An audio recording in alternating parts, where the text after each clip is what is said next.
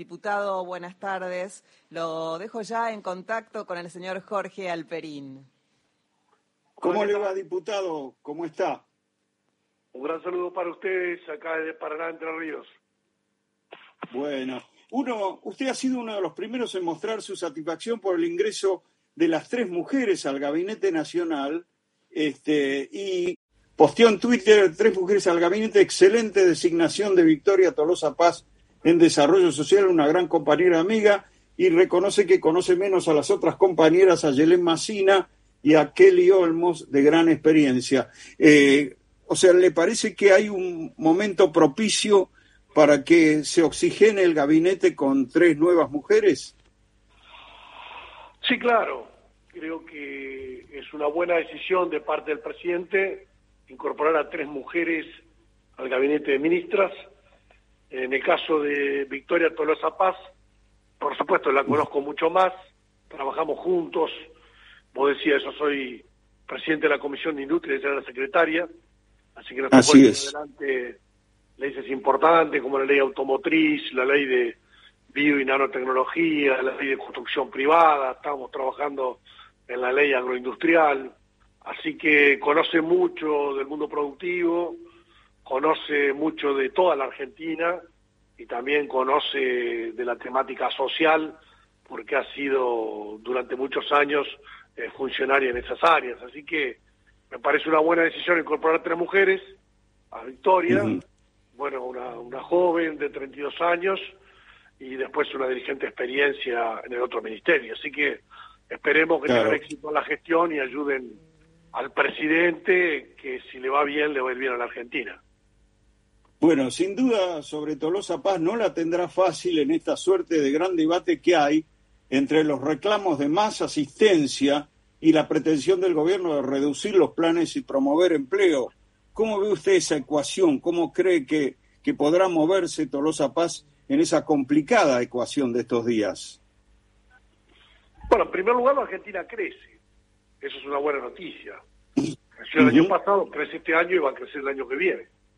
Para ubicar tres años seguidos de crecimiento, tenemos que irnos 10, 15 años para atrás. Argentina está creando empleos, ha creado más de un millón de empleos en el último tiempo. Eso bueno, la desocupación que estaba a 13,5%, ahora está debajo del 7%, el trimestre pasado 6,9%. Así que eso es bueno.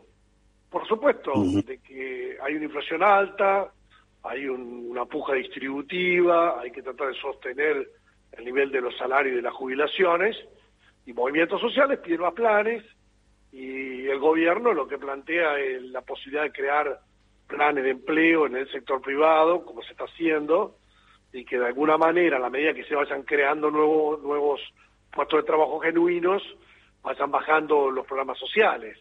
Así que esto es una cuestión de visión.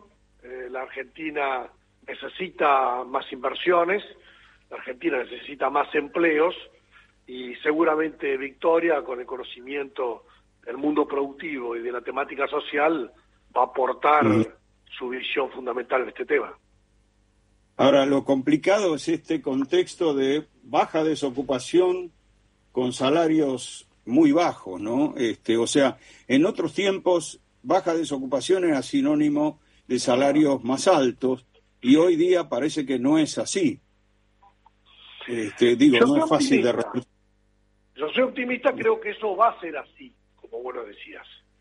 O sea, en una primera instancia, tengamos en cuenta de que venimos primero de un aparato productivo parado. Del gobierno de Macri, de cuatro años, tres años cayó la actividad económica. Por supuesto, cayeron la cantidad de empleos y cayeron los salarios. Y difícilmente ocurra lo contrario en ese momento. En el inicio de la pandemia, en todo el mundo cayeron los empleos y cayeron los salarios. Difícilmente la Argentina, más allá que invirtió mucho, podía mantenerse al margen de la situación mundial.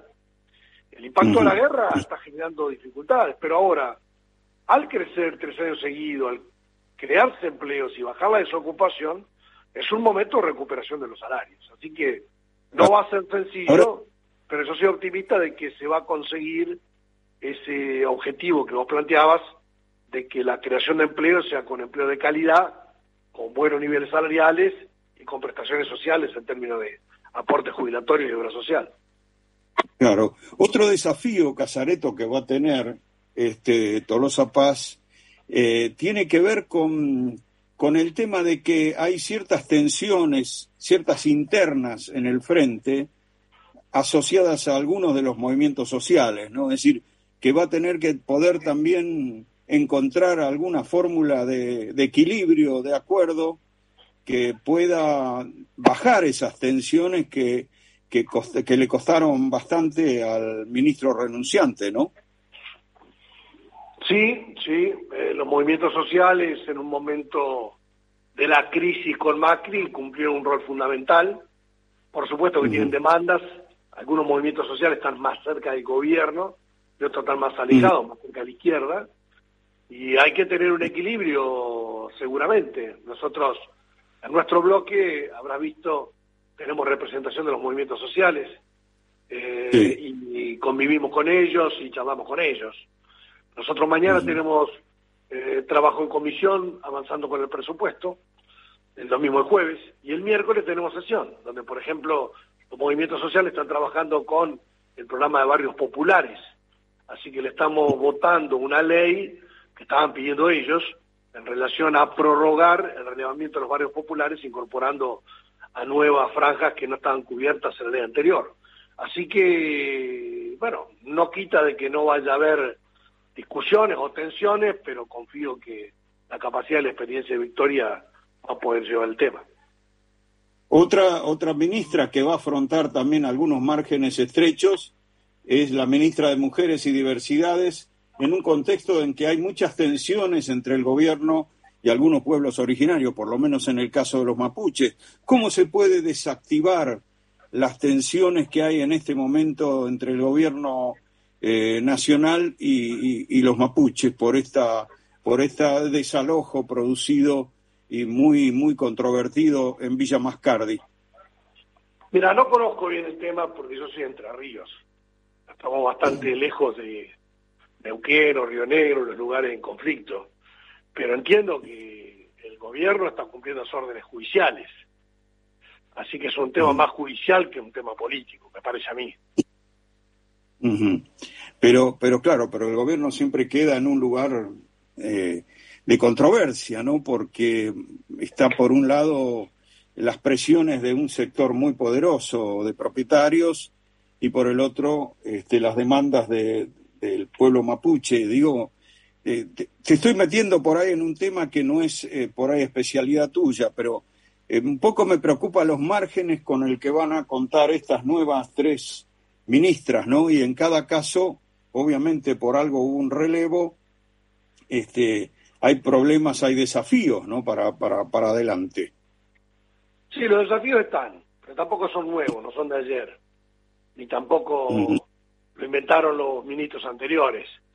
Son temas que vienen hace mucho tiempo en la Argentina y que habrá que afrontarlos. Espero que puedan hacerlo exitosamente. Eh, ¿Cómo, ¿Cómo ves el tema de el tema de la iniciativa para anular las pasos en el en el año preelectoral, digamos, en el en 2023? Bueno, yo coincido con la realización de las pasos. Creo que han sido un logro que el peronismo ha llevado adelante, una ley de paso a nivel nacional y leyes de paso, en este caso a nivel provincial, yo soy de Entre Ríos, existe una ley similar. Así que entiendo que hay alguna idea de discutir el tema. En esa discusión yo llego coincidiendo con sostener las pasos. Ajá. Eh, ¿Te imaginas un año, un 2023 de aterrizaje relativamente tranquilo en las elecciones o se van a poner más difíciles las cosas? Y siempre se agudizan las contradicciones. Cuando hay elecciones se elige el modelo de país.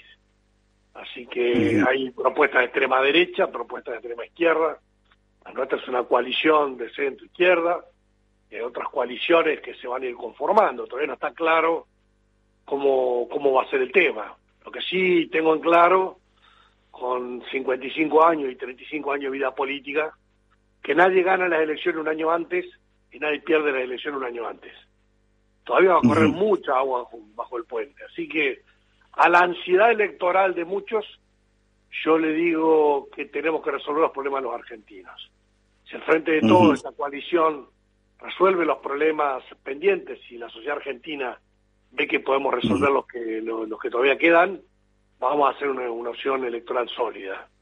No creo ni en el triunfalismo ni en el derrotismo. Creo que eh, todavía ni se ha cumplido el tercer año de mandato, lo que es un año y pico, y depende de nosotros este, ganarnos la confianza de la gente para ser competitivos a nivel electoral. Pero hoy hay que gobernar, no hay que pensar tanto en las elecciones.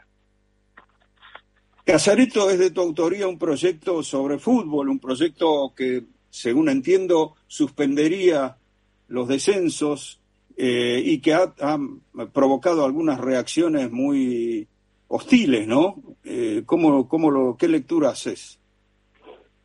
Sí, mira, yo soy un hombre del deporte. En este momento me estoy poniendo la zapatilla de básquet, voy a y acá a entrenar. Soy vicepresidente del club responsable de Liga Nacional. Anoche fui acá a ver Patronato contra River, una cancha llena. O sea que yo vivo en el deporte, además de ser un actor de la política. En este caso, eh, en cuanto al fútbol, la dirigencia del fútbol de la Argentina estaba discutiendo la posibilidad de un torneo de 30 equipos para el año que viene. Lo discutió la AFA, lo discutió en julio, en agosto, en septiembre, en octubre. Y yo lo que expresé pues, mi vocación de apoyar a ese torneo de 30 equipos, lo cual significaría que este año de 28 equipos se pasa a 30, porque no habría descensos y habría dos ascensos de Primera Nacional. Eso fue lo que generó eh, mi presentación, apoyar una idea que está discutiendo los clubes y lo va a discutir y resolver la Asamblea de la AFA, no el Congreso de la Nación. Pero como ustedes pueden opinar, yo también puedo opinar este, y creo que los dirigentes al momento de decidir escucharán los intereses económicos de la televisión o de los clubes grandes y también tendrán que escuchar la opinión del interior del país, en este caso de la gente de Paraná y de Entre Ríos.